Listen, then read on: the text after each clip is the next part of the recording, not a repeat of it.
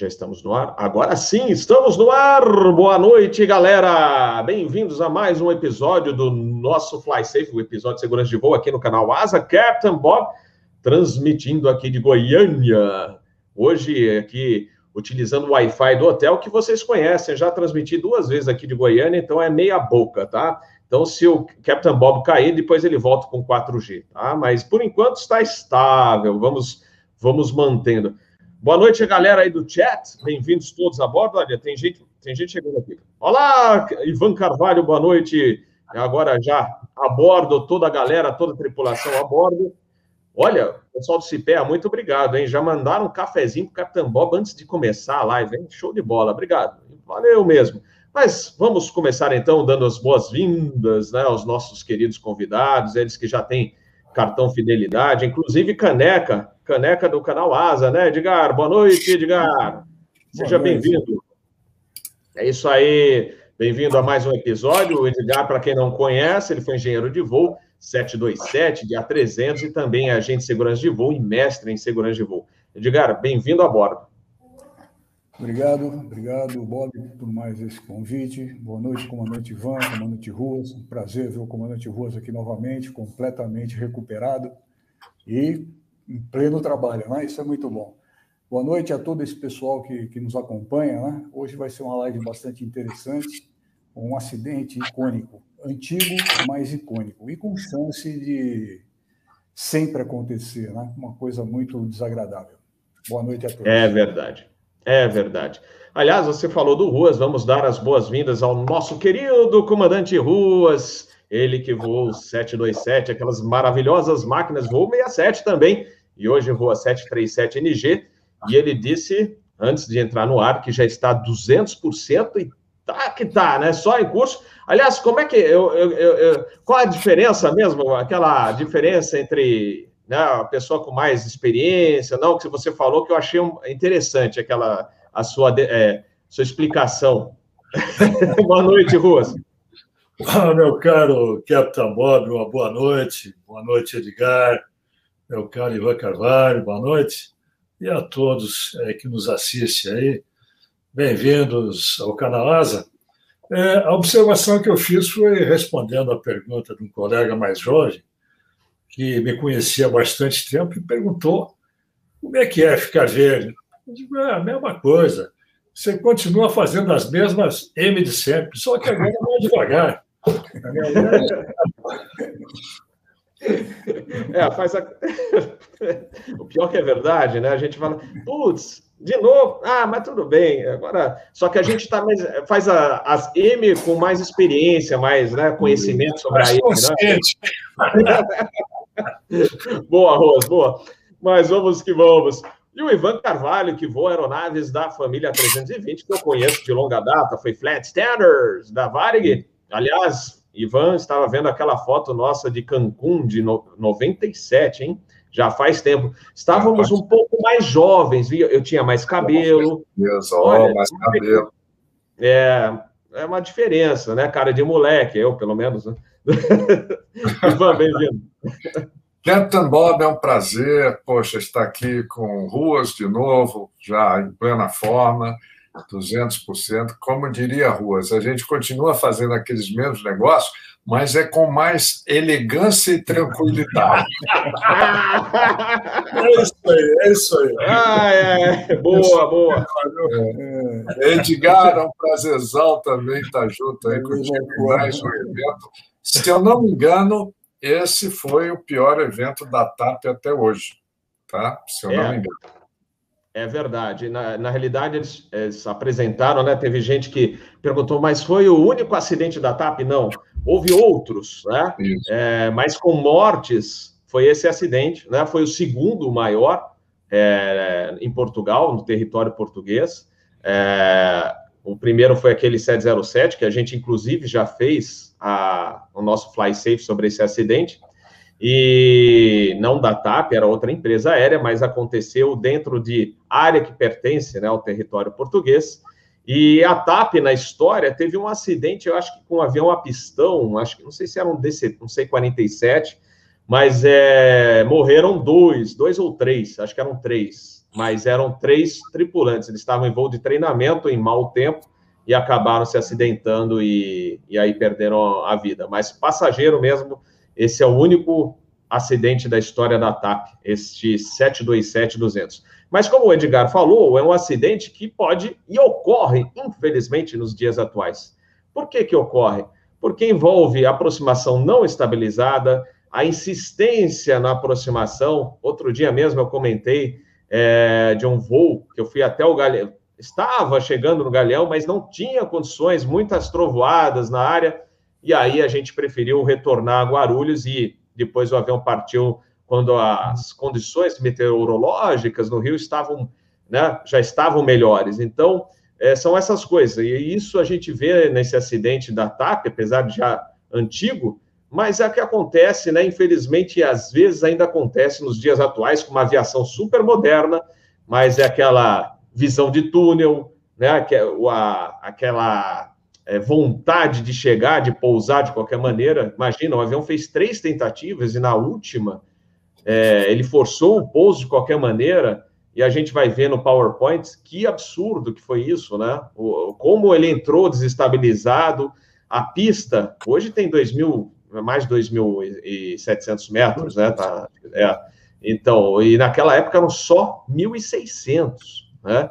E para quem já viu vídeos da Ilha da Madeira, né, é bem difícil pousar lá, porque tem muitos morros do lado, na lateral da, do aeroporto, e aí a, a turbulência orográfica é, dificulta bastante né, a aproximação do pessoal lá. Então você vê arremetida com muita frequência lá.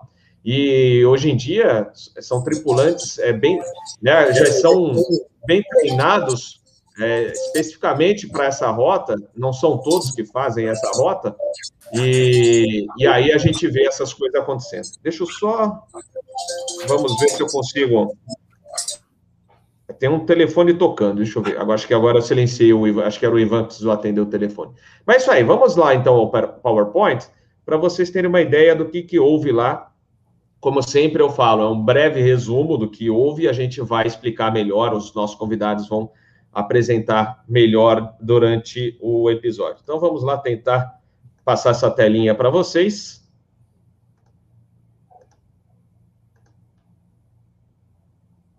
Pronto. Já estão com, a, com o PowerPoint? Oh, na vista? Ó, oh, afirmativo. Ó, oh, que bela aeronave, né? Como sempre, o 727 é uma aeronave fantástica, bonita, né? É um dos grandes projetos da Boeing, né? É, TAP, é, o TAP 425. Então, é o acidente, esse acidente emblemático que aconteceu na Ilha da Madeira. Então, vamos lá. Vamos contar um pouquinho Aqui tá, é, está a data, sábado, 19 de novembro de 77, 21 e 35, matrícula Charles Serra Tango Bravo Romeu, o batiz, era batizado Sacadura Cabral, tá? foi entregue a aeronave em 75, ou seja, tinha dois anos né, quando aconteceu esse acidente. Mas a gente vai ver que não tem nada a ver com a aeronave. Os motores, é, aquelas maravilhas, os três Pratt Whitney JT8. Vamos lá. Então, contando um pouquinho do voo 425 da TAP, era um serviço regular entre Bruxelas, na Bélgica, e o aeroporto de Santa Catarina, em Funchal. Hoje é Cristiano Ronaldo o nome do aeroporto, tá? É, mas Funchal ficou mais famoso, né? Era mais conhecido como Funchal, na Ilha da Madeira. Com escala, esse avião, esse voo fazia a escala em Lisboa. No dia do acidente, olha lá, as condições meteorológicas estavam péssimas, com chuva e 3 mil metros de visibilidade, com trovoadas nas vizinhanças bem ruim para chegar num lugar que já é complicado pousar. Naquela época, se não falha a memória, é era só um procedimento NDB e, e aquela pista curta, né, 1.600 metros. Época do acidente, então, como eu falei, a pista de Funchal contava apenas com 1.600 metros, o que tornava a operação mais desafiadora. A tripulação, no caso desse voo, que do acidente, executa duas aproximações sem sucesso por não obter contato visual com a pista. E aí ele vai tentar a terceira. Vamos lá. Comandante Lontrão opta por aproximar uma terceira vez antes de alternar o pouso para Gran Canária. Por que não alternou? Estava uma M, estava ruim, era só alternar. E a aproximação foi executado então para a cabeceira 2.4. A chuva aumentou de intensidade, mas o piloto em comando não pretendia desistir de chegar ao seu destino. A compulsão pelo pouso, eu quero chegar e acabou. O mais incrível, vocês observem que naquela época não existia, era zero o CRM, porque copiloto e engenheiro de voo não puderam optar, ou de repente até concordaram em chegar, né? Aí o que, que aconteceu? O 727 não estabilizou. E o toque aconteceu. Vejam bem, pessoal, a pista tinha 1.600 metros. Ele conseguiu tocar a 628 metros da cabeceira, ou seja, um long flare ele ficou, ele sobrevoou praticamente a pista, né? Todo o início da pista passou a marca e ainda com uma velocidade, né, de aproximação de 148 nós, era a velocidade de referência mais 19, ele estava bem veloz também. Ou seja, de acordo com os cálculos, inclusive da investigação, sobraram apenas 912 metros para esse 727 parar. Vocês acham que ele ia, ele ia parar? Não, logicamente ele não parou. Ele cruzou o final da pista com 78,5 nós e caiu no barranco. Ele se desintegrou e explodiu, que ele colidiu com uma ponte, na realidade é um barranco grande lá, e aí foi se desintegrando, explodiu a aeronave. E aí, infelizmente, a maioria perdeu a vida nesse acidente. Está lá um, algumas cenas do, de onde é, despencou o avião, né, os destroços, né, sobrou só a cauda mais intacta, o resto está tudo quebrado. Olha lá, de um total de 164 pessoas, sobreviveram 33, morreram 122 e desapareceram nove. Não é que. eu acho que desintegrou tanto que eles não conseguiram, naquela época, em 77, lembrar que exame de DNA veio muito depois, né? Eles não conseguiram identificar as vítimas, né? Ou seja, é, das vítimas fatais, seis eram tripulantes e 125 passageiros. Era um acidente totalmente evitável, ou seja, poderia ser evitado se ele tivesse alternado. Tentou na primeira, tentou na segunda, vai embora. Não, não faça isso. Olha só o que, que aconteceu. Bom, aí um desenho que eu achei na internet é interessante. Olha, essa parte nova aqui, ó, é, à direita, onde eu estou passando o mouse, é uma parte nova. Foi feita inclusive por uma construtora é, brasileira. É, e o projeto é, não é do, não foi é, feito aqui, foi feito lá e, inclusive, ganhou prêmio né, de, desse projeto, que são 180 pilares para sustentar essa parte nova. A, a, pista, em primeiro lugar, foi é, ampliada para 1.800 e depois ela foi para 2.700. Então, olha só, a pista que você tinha efetivamente é onde está esse amarelinho, é, essa tracejada amarelinha aqui, tá vendo? A, ele teria que ter tocado aqui, ó, nesse início aqui. Ele foi tocar praticamente no meio e aí acabou se acidentando no final da pista. Né? Uh, aí está a parte nova né, da pista, né, ficou bem legal. Foi inaugurado 15 de setembro do ano 2000. Né? Ela tem hoje 2.781 metros, uma laje sobre o mar. Inclusive tem é, via por baixo também, passa carro lá. São 180 pilares, muito legal. Mas como a gente falou, a, a, o procedimento de, da Ilha da Madeira sempre foi complicado. Aí eu, o que, que eu fiz? Eu selecionei alguns trechos dos vídeos da Just Plane, só para passar um pouquinho, para vocês é, observarem um pouquinho dessa operação lá. Primeiro é um 757, a cabine de um 757, e depois é, 737 que aparece na, no vídeo.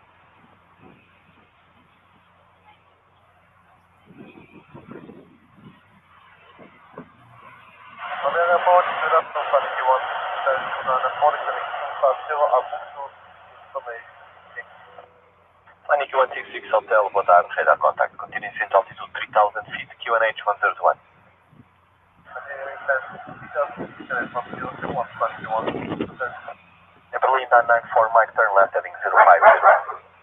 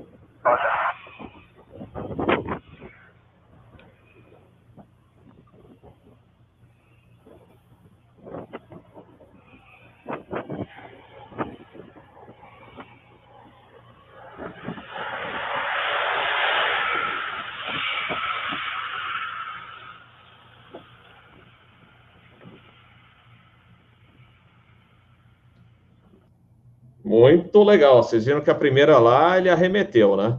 Então a gente vai agora ao debate. Olha lá, é, é muito interessante. Aliás, é, quinta-feira a gente vai ter um episódio aqui no canal Asa é, para o cafezinho do aeroporto e quem vai estar é o André Brandão que criou o sistema do AirNav System, né?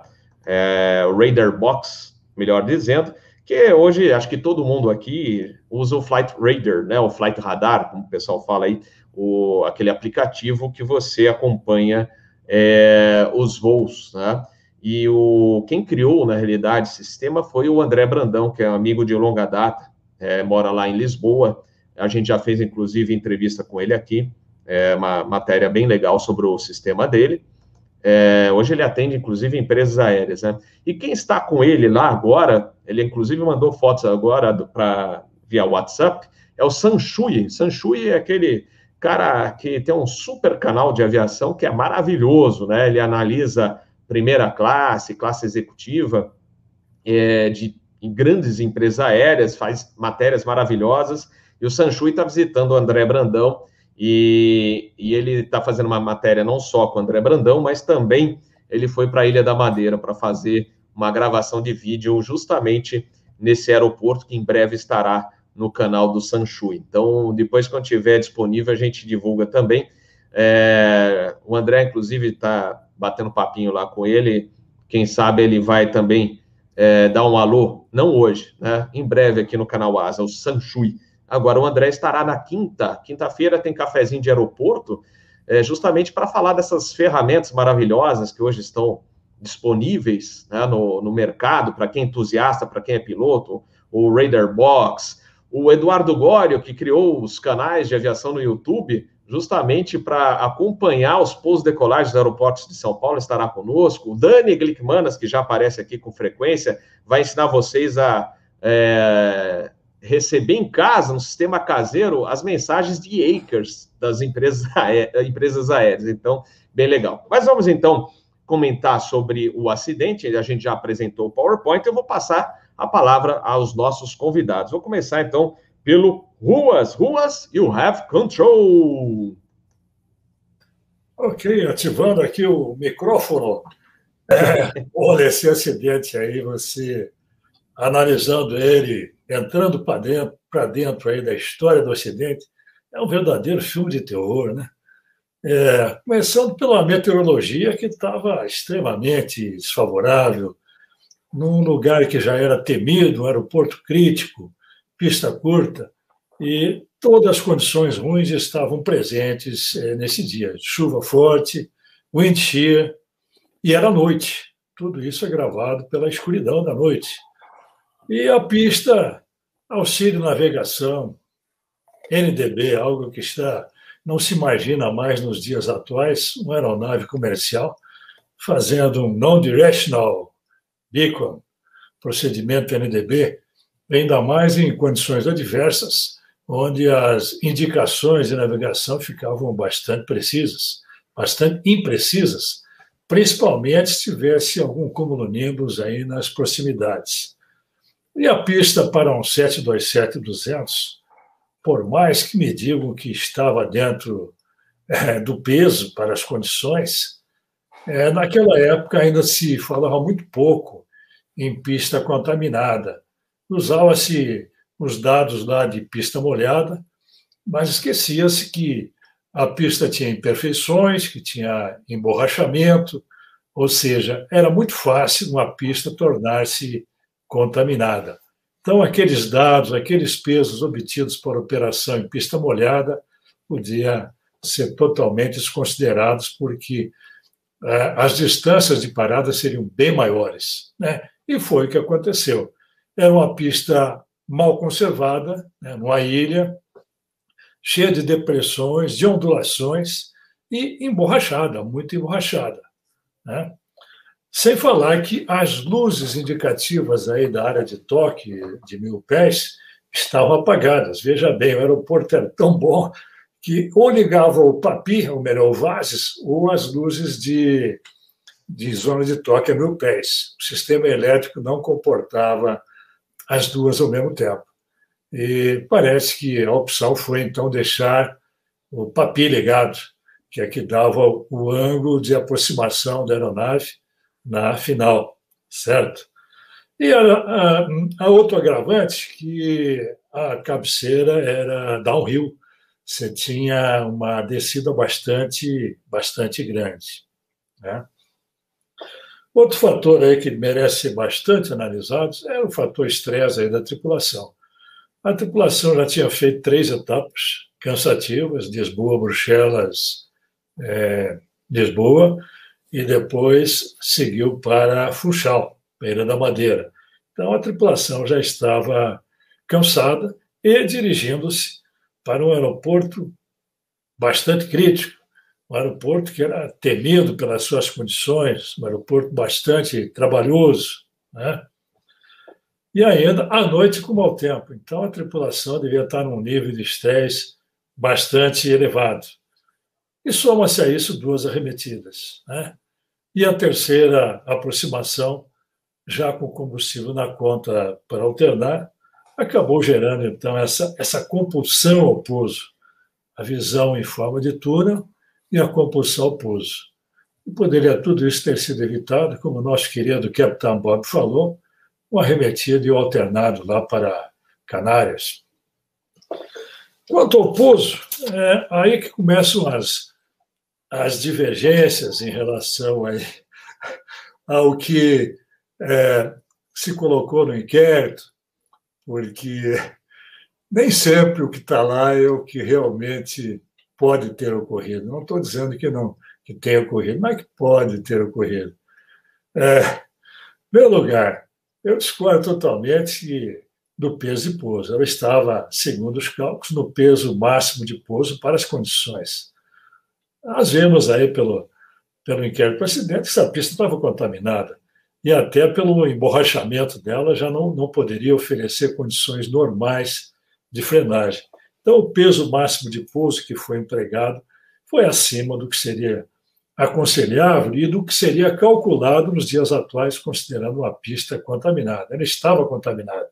Chuva forte, uma pista cheia de imperfeições e ainda emborrachada, não tenha dúvida que vai acumular água e vai é, dificultar aí esta, esta frenagem. O cruzamento de cabeceira, é, fica evidente que eles encontraram condições de shear pelas correções de vento que foram feitas em cima da VRF. A tripulação veio com VRF mais 20, que é a correção máxima para o caso de, de vento. Né? É, outra coisa, cruzamento de cabeceira até que foi na altitude correta, 50 pés. O que dificultou depois é, o toque, no meu ver, foram dois fatores. Um é um fator recorrente em Funchal, pousando-se nessa cabeceira 2.4, que é um uplift, ou seja, a aeronave, quando cruza a cabeceira, ela simplesmente tem um uplift e recusa-se a tocar, quer continuar voando. Algumas pistas aqui no, no Brasil também têm esse problema. Umas têm o downlift e outra uplift. E pelas configurações geográficas lá de, de Funchal, da cabeceira 27, é recorrente e reconhecido por todos que há esse uplift. Então, somado à correção de vento de 20 nós ao uplift e também uma falha, eu considero uma falha operacional, o 27 após o toque tinha que ser recolhido o flap para 25 para melhorar as condições do reverso e de frenagem também. Só que esse flap foi recolhido antes do toque. Conclusão: a aeronave ficou mais lisa e tendeu a voar mais e não pousar, ocasionando então esse pouso longo, aproximadamente 323 metros além da marca de toque. Se tocasse na marca de toque nas atuais condições, já seria difícil parar. Já seria difícil. E perdendo a marca de, de mil, então, nós vimos que tornou-se impossível. Teve uma falha mecânica também. O auto speed brake, o auto spoiler, não abriu após o toque. Ele devia ter aberto. Só aí perdeu os preciosos metros, né? obrigando então ao comandante a acionar manualmente o auto speed brake, o que demorou dois segundos e meio, e a aeronave voando com 150 nós. Então, imagine-se quanto deu de comprimento de pista a mais por causa dessa falha mecânica e falha do automatismo do speed brake. E aí vem o que podia se esperar nesse tipo de pista mal conservada, a aquaplanagem. Ninguém faz parar um avião com aquaplanagem. Se você precisa de 2 mil metros, vai comer 3, porque o avião não freia. A aquaplanagem é terrível. Você pisa no freio, parece que o avião acelera. E eles tiveram essa aquaplanagem. O relatório fala também de bruscas correções é, de rudder, que poderiam também ter contribuído para esse pouso longo. Eu só lembro o seguinte: o 727, motores na cauda, ele tinha uma tendência muito grande com o vento de través de apurar o vento.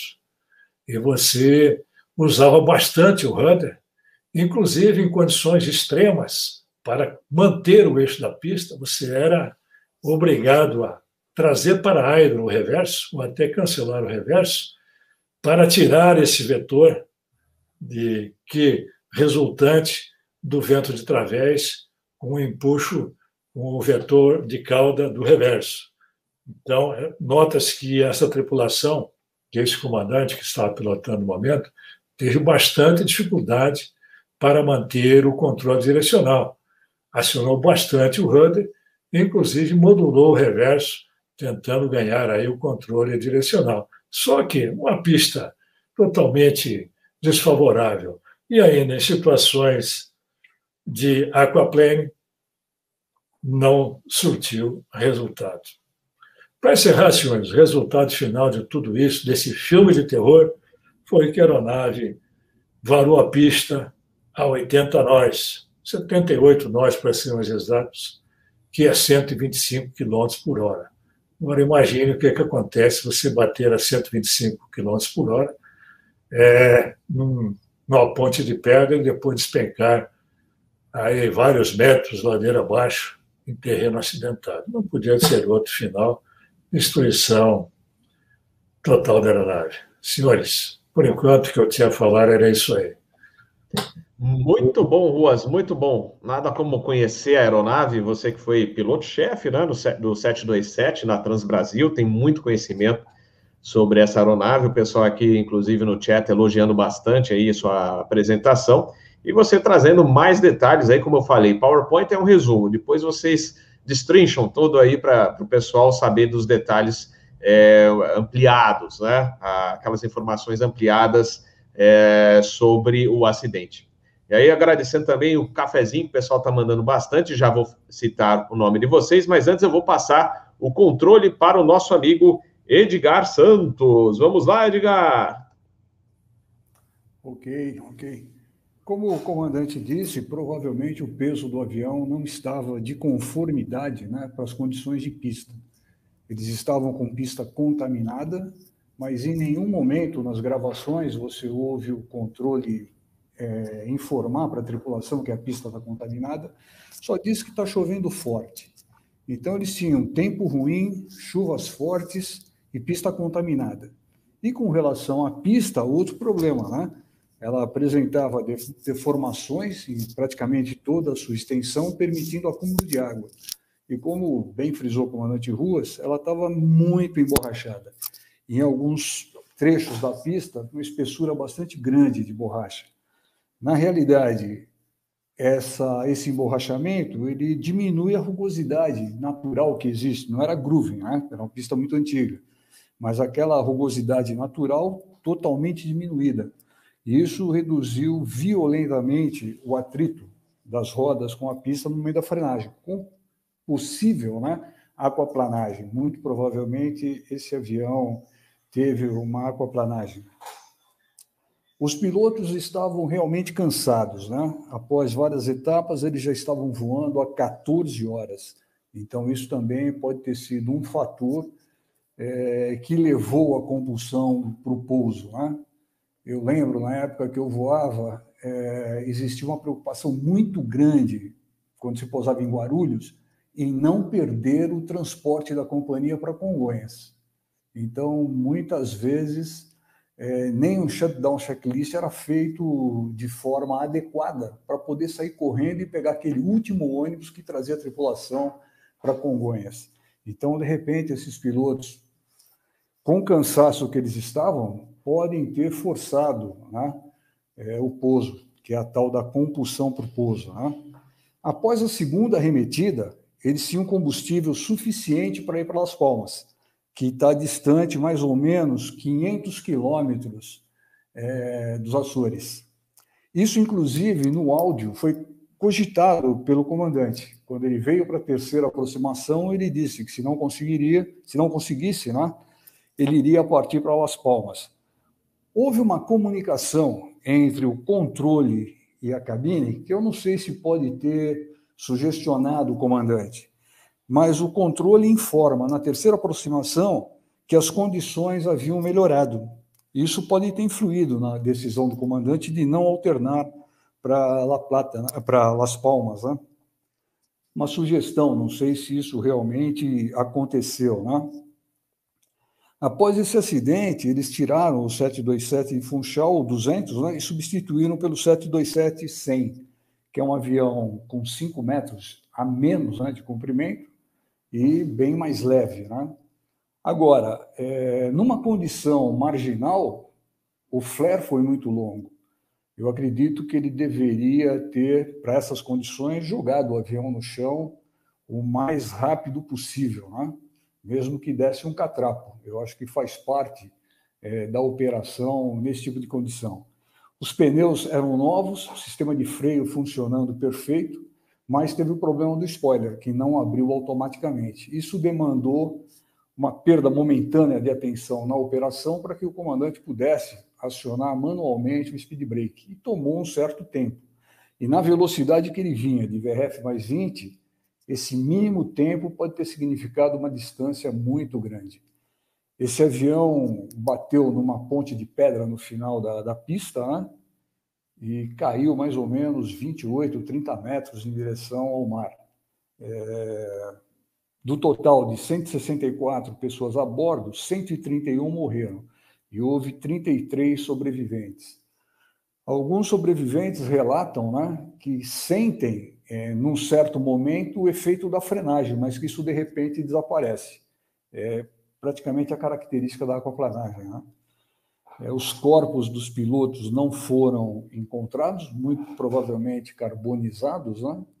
E como não tinha, como já disse o comandante Bob, não tinha naquela época exame de DNA ou coisa desse tipo, é, não foi possível né, identificar. Talvez tenha sido até encontrado alguma coisa, mas não houve forma de identificação. Hoje, é, a operação nessa pista, mesmo com o tamanho é, aumentado da pista, a TAP ainda tem treinamento especial para os pilotos que operam é, nos Açores, é, na Madeira, desculpa. O, como a gente tem aqui treinamento especial para os comandantes que operam, comandantes e copilotos, né, que operam na ponte aérea, Congonhas e Santos Dumont. Inclusive, fica proibida a operação de copilotos em Congonhas com condições de chuva e mau tempo. Né? Então, lá também tem esse problema. Por quê? Apesar da pista ser grande, ela tem uma condição de vento muito intenso. Né? Um dos vídeos que o Capitão Bob mostrou para a gente, o avião vem praticamente de lado, né? vem caranguejando. E o vento atrapalha muito. Né? A opção correta seria realmente a, a remetida à terceira e se destinar ao, ao seu alternado. Né? Mas é difícil você é, entender o que passa na cabeça de um tripulante nesse momento. Não existe muita, muito relatório sobre a conversa dos três tripulantes na cabine. Né? Então, não se sabe como, como os cálculos foram feitos, se levaram em consideração pista contaminada ou não, ou se consideraram somente pista molhada.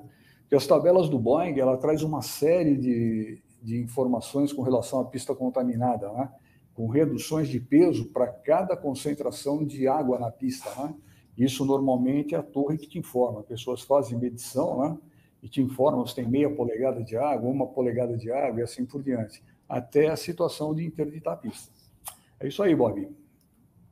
Beleza, beleza, meu amigo, muito bom. É, como sempre, vocês trazem informações muito completas para os nossos inscritos que acompanham aqui, não só ao vivo, depois assistem a versão gravada.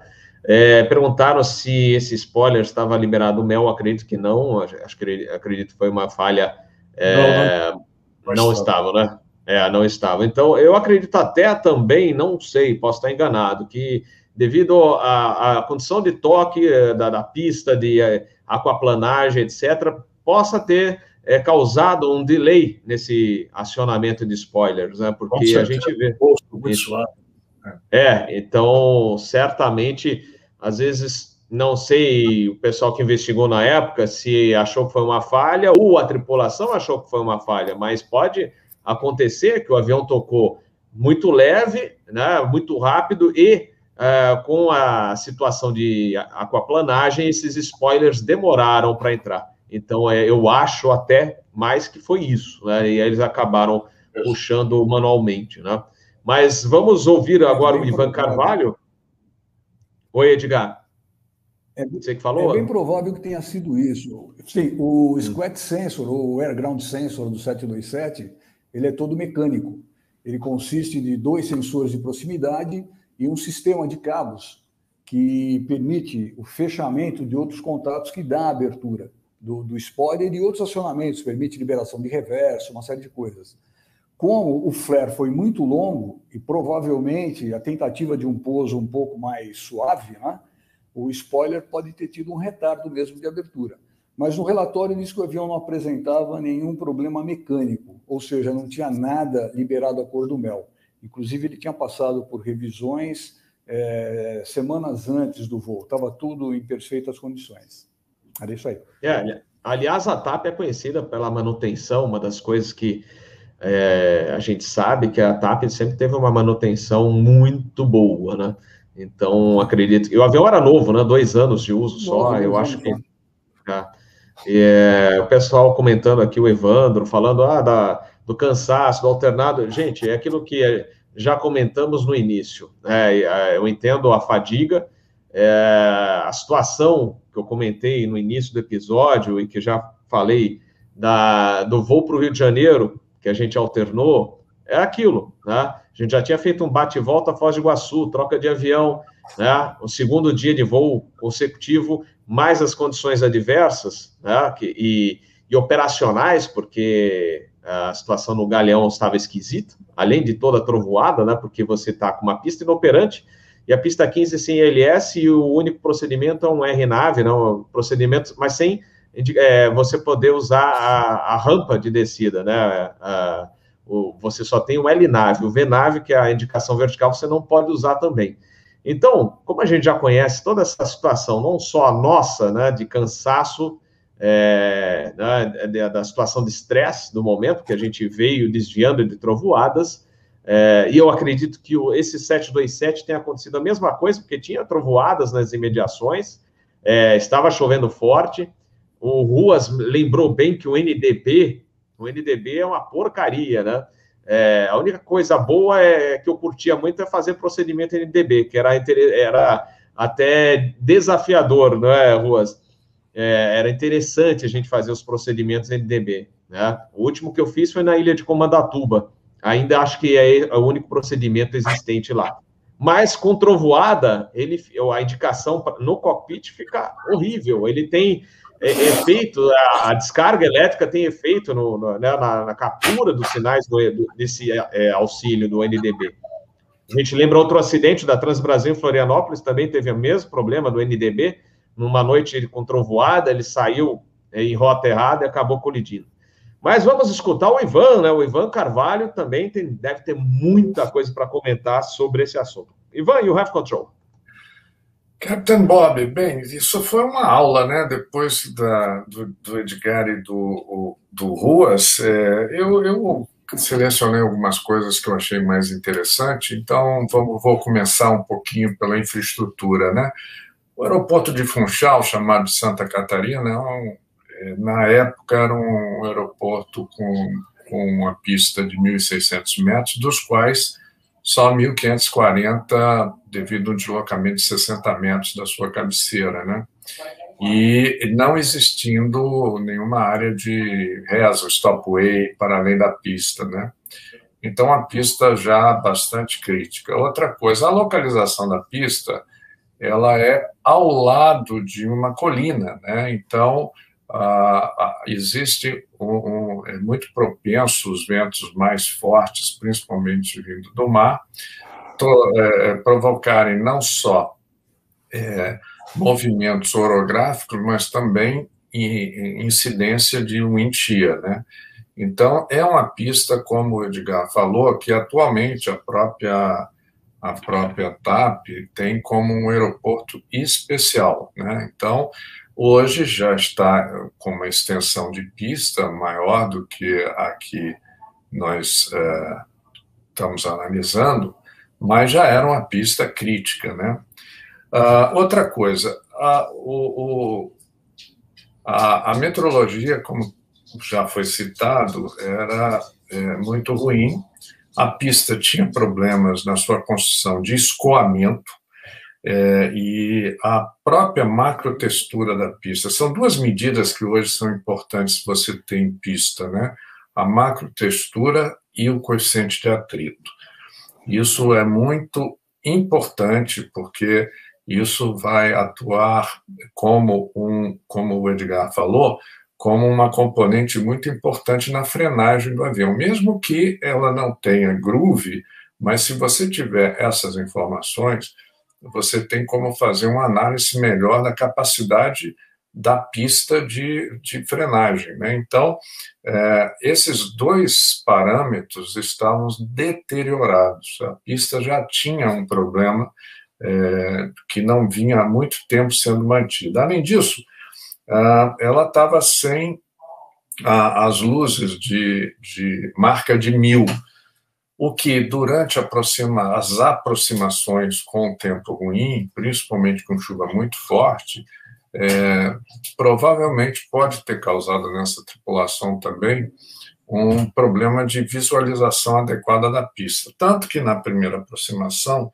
é, o, o, aspecto MDB também foi é, contribuinte, porque eles ficavam um pouco, eles estavam um pouco na lateral, quer dizer, provavelmente ah, com os efeitos de trovoada ou mesmo de CBs na localidade, as indicações de MDB deviam estar é, muito oscilando, né, devido à tempestade magnética, e isso fez com que a primeira arremetida, na 06, eles arremetesse, havia uma componente de vento de calda, e depois, como o Robert lembrou também, na última aproximação, houve uma leve indução do controlador para é, indicando vento calmo, o que trouxe para a tripulação um certo, digamos, poderia ter trazido um certo conforto de que, ok, o vento melhorou, provavelmente nós vamos ter uma aproximação um pouquinho mais estabilizada.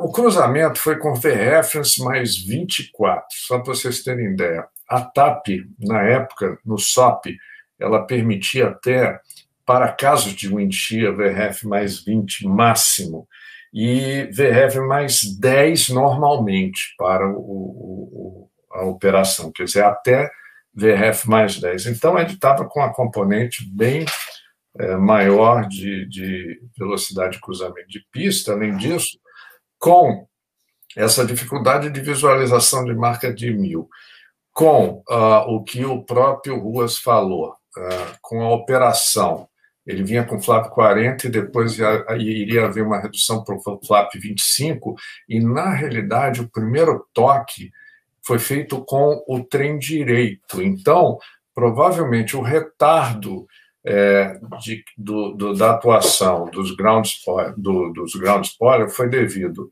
a uma flutuação grande, porque o flap estava se movendo, aquilo que o Ruas falou é importante, era um uphill, quer dizer, um, um, era um downhill, desculpe, então havia uma tendência do avião ali, com a redução de flap, ele voltar a voar.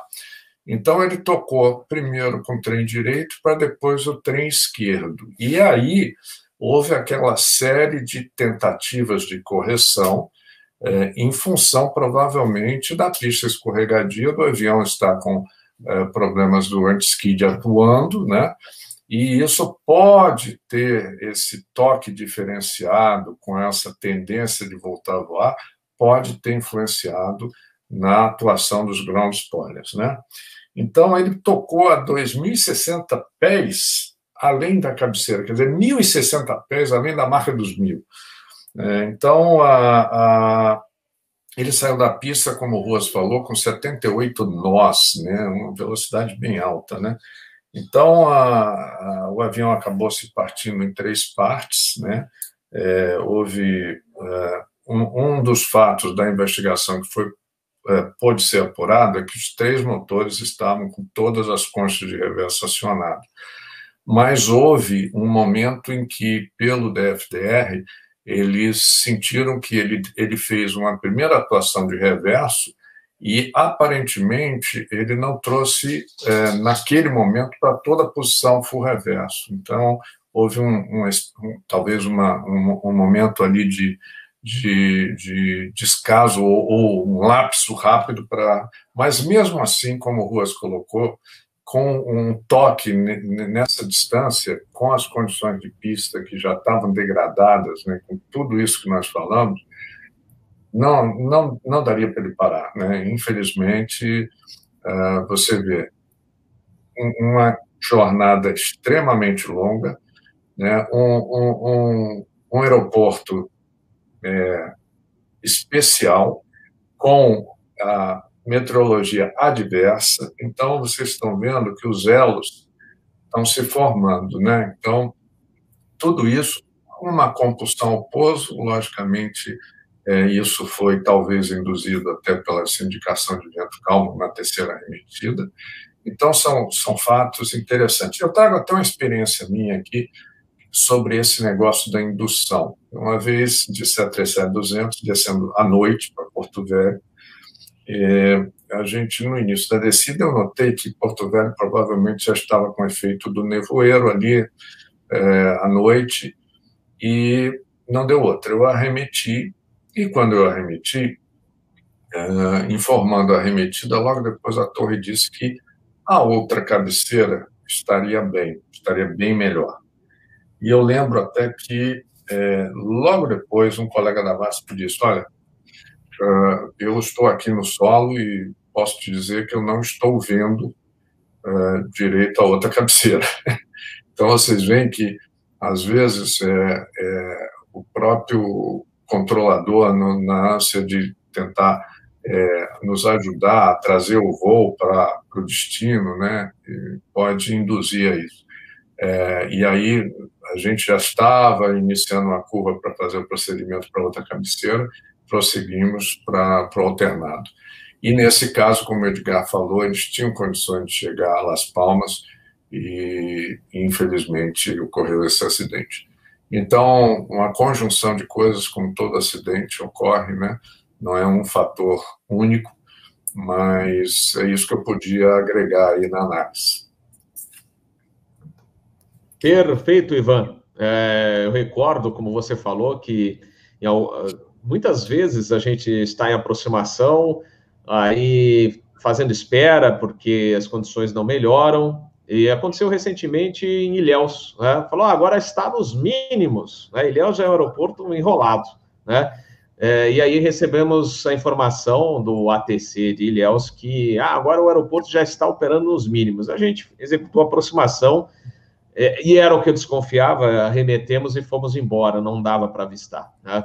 E a gente vê muito isso, né? É, às vezes, né, o controlador quer ajudar, fala assim, bom, quem sabe eles conseguem chegar e avistar, né?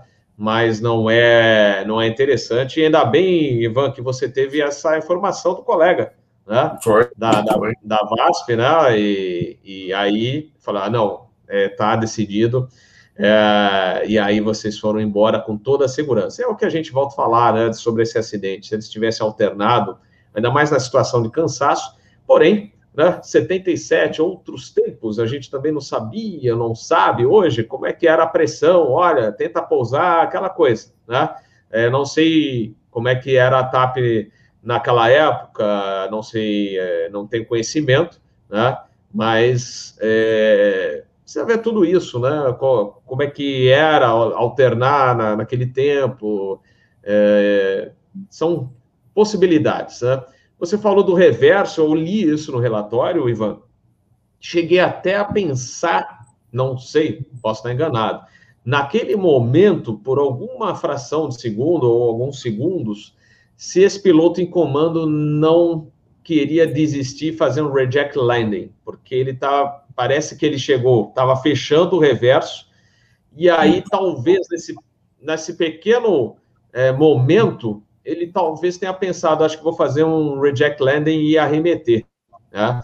Mas aí a decisão foi de ficar e, e infelizmente aconteceu o acidente. Posso estar enganado, né? Mas me passou isso pela cabeça quando eu li esse relatório.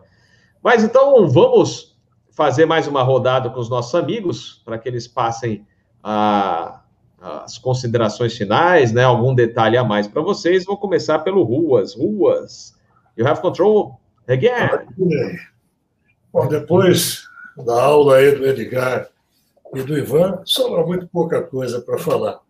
Mas realmente, 1977 já vai distante aí no tempo era, era outra época, os padrões eram diferentes, a aviação ainda tinha muito que caminhar na direção aí de aperfeiçoar o CRM, os fatores humanos. Então, eu posso dizer com certeza que esse tipo de operação era normal, era considerado normal. Mas, é, nos padrões atuais, eu diria que é inadmissível. Isso é um verdadeiro filme de terror. Né? E, infelizmente, como nós falamos seguidamente aqui no canal Asa, os acidentes também nos trazem aí muitas, muitas lições. E certamente os portugueses aprenderam muito com esse acidente. A TAP mudou os seus padrões, passou a operar em Funchal com o 727-100, que é mais leve, opera mais curto, passou a dedicar um treinamento especial para seus pilotos, a ANAC portuguesa passou a fiscalizar mais de perto isso aí tudo, e exigir também novos padrões, e o próprio aeroporto foi sendo melhorado, aumentaram primeiro 200 metros, e em 2000 inauguraram a pista com 2.760 metros, se não me falha a memória. Mas voltando um pouquinho para a compulsão ao pouso, o que pode também ter contribuído eu concordo que as palavras do controlador naquele momento induziram bastante, falando do vento, das melhores das condições. Se havia uma, uma intenção de arremeter naquele momento, ela foi postergada. Né? E outra, o 727 era uma máquina que inspirava muita confiança. Então, esses dois fatores eu acredito que contribuíram para essa, junto com a fadiga, por 14 horas de, de voo, contribuíram para essa visão em túnel que acabou na compulsão ao pulso e no, no acidente. Olha, senhores, é, apesar de tudo, hoje Funchal, com 2.760 metros, continua ainda sendo uma pista desafiadora, pois o Wind Shear continua lá e o uplift também. As aeronaves no flare recusam-se a tocar pista e querem voar, em função desse uplift. Então, quem for operar em Funchal, prepare-se para grandes emoções. É verdade, a gente viu naquele vídeo, né? Pequeno trecho, né? O, o 737 arremeteu na primeira, na segunda conseguiu, mas é sempre um desafio, né, meu amigo Ruas, é, essa operação na Ilha da Madeira. Um dia a gente vai lá fazer uma visita, quem sabe vai no cockpit para fazer essa gravação. Como eu falei, o Sanchui foi agora, vai trazer um vídeo bem legal é, para a gente acompanhar esse, esse tipo de operação, né? O Edvin, lá de Portugal, perguntando, ah, não dava para trazer um piloto português? É, é, o Edvin, é, esse acidente é de longa data, né, de 77. Então, a gente consegue analisar ah, com base né, na, no conhecimento técnico que nossos amigos né, que voaram o 727, né, já tem no, na aeronave, né, o, o Ruas, o Edgar. O Ivan, acho que o Ivan não voou 27, né, Ivan? 37. É. Ah, é só o 37, então. E, e nós temos relatório, né, da, do, do, da investigação do acidente, então a gente pode trazer. E como eu falei, né, é um acidente de 77, então muita gente está voando atualmente, né, ou que estava voando naquela época já aposentou, né, e, então é difícil você encontrar alguém que possa relatar exatamente, né, como é que era a condição lá na época, etc, etc. Não que talvez a gente consiga, mas é mais complicado, tá bom? É, que mais que te, a gente pode falar? Mandar um abraço aqui para o Dani. O Dani, como eu falei, o Dani vai, estará na nossa live de quinta-feira, que é voltado aí para todo mundo que gosta de aviação, que é, tem usado os canais para monitorar as operações em Guarulhos, utiliza os aplicativos para acompanhar os voos em rota e, e também é, e capturar as mensagens de Acres. Né? O Dani, que está aqui no chat, ele de vez em quando manda para mim: Olha, eu estou de olho em você, você está indo de Maceió para Brasília, tô, acabei de receber a sua loan sheet aqui. então, quinta-feira, sete da noite, ele estará na nossa, no nosso bate-papo do cafezinho de aeroporto, que é justamente para falar sobre é, essas ferramentas que todos têm, não só os entusiastas, mas também os, os pilotos, o, todo mundo que é ligado à aviação e gosta de acompanhar, é, mesmo na folga, fica acompanhando. Olha, tá passando tal avião vindo de tal lugar para tal lugar. Então a gente vai falar com o André Brandão, inclusive, que está lá em Lisboa, que criou todo esse sistema para monitorar o, o vídeo. É, aliás, vídeo não, o tráfego aéreo. Uh, antes de passar para as considerações finais do Edgar, só passar mais um recado. O Asa News vai ser do domingo, domingo 20 horas, tá? 8 horas da noite. Asa News com Peter Biondi, o Daniel Ribas e o Pescada, Adriano Pescada. Então, confirmado Asa News, 8 horas da noite. Teve, teve gente que mandou mensagem essa semana, falou assim: o Capitão Bob, pô, você não fez Asa News essa semana? Nós fizemos. Mas aí, como vocês conhecem, muitos sabem, eu é, trabalhei em revista de aviação, né?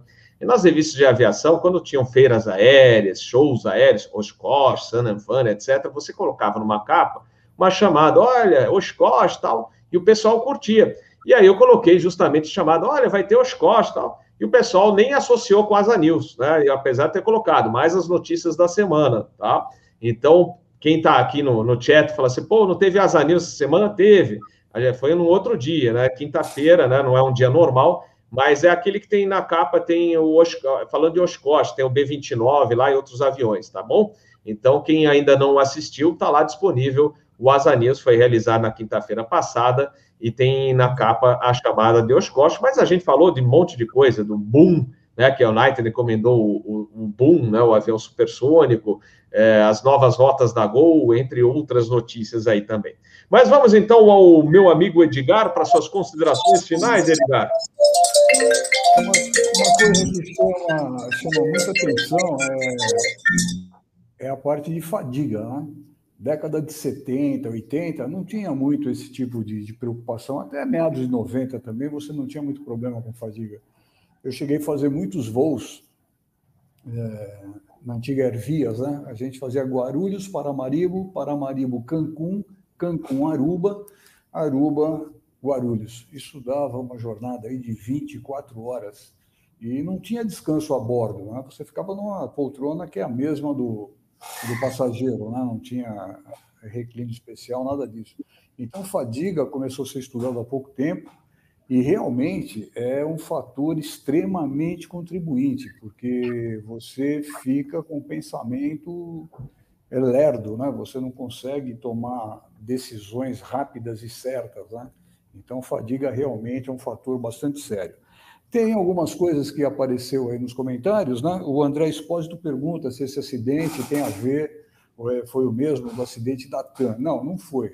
O, o acidente da TAM é uma situação totalmente diferente. Eu nem sei se já foi discutido alguma vez aqui no canal Asa, mas não tem nada a ver com, com nenhuma semelhança com esse acidente é, de Funchal, né?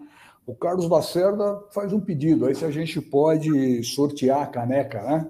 Essa canequinha aqui. É lógico que isso é possível, né? A gente pode fazer o sorteio, só ver com o Capitão Bob qual seria a forma mais adequada, né? Da gente poder fazer isso entre os inscritos do canal, né? E a boa Marlene, ideia, boa ideia. É uma boa ideia. E é. ah, já de antemão, né? Eu posso fornecer sem nenhum problema essa caneca para o sorteio.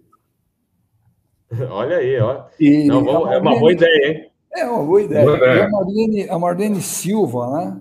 Ela fala muito sobre excesso de termos técnicos, né? Então, da minha parte, eu vou tentar me policiar para fazer uma explanação que seja ampla, né, para toda a gama de inscritos no canal, né? Tantos que são aviadores, que são de manutenção, de controle de tráfego, é, pessoal que faz maquete, então toda a turma aí, a gente tentar é, fazer com que a nossa informação seja comum a todos. Obrigado pela atenção aí de vocês, achei a live muito legal, como já foi dito pelo comandante Ruas e pelo comandante Ivan também, a gente sempre aprende, né? E cada vez a gente aprende mais do que ensina, e isso é muito bom. Boa noite. Valeu, Edgar. Olha, agradecendo também o Alexandre, o Silvio, pessoal do CIPEA que mandou o cafezinho do Captain Bob. Como eu falei lá, dia 20 de novembro, se Deus quiser, todo mundo vacinado, ou quase todo mundo, né? Mas eu acho que vai estar, tá, a maioria vai estar tá vacinado já e a gente vai fazer o nosso encontro em São Paulo, 20 de novembro.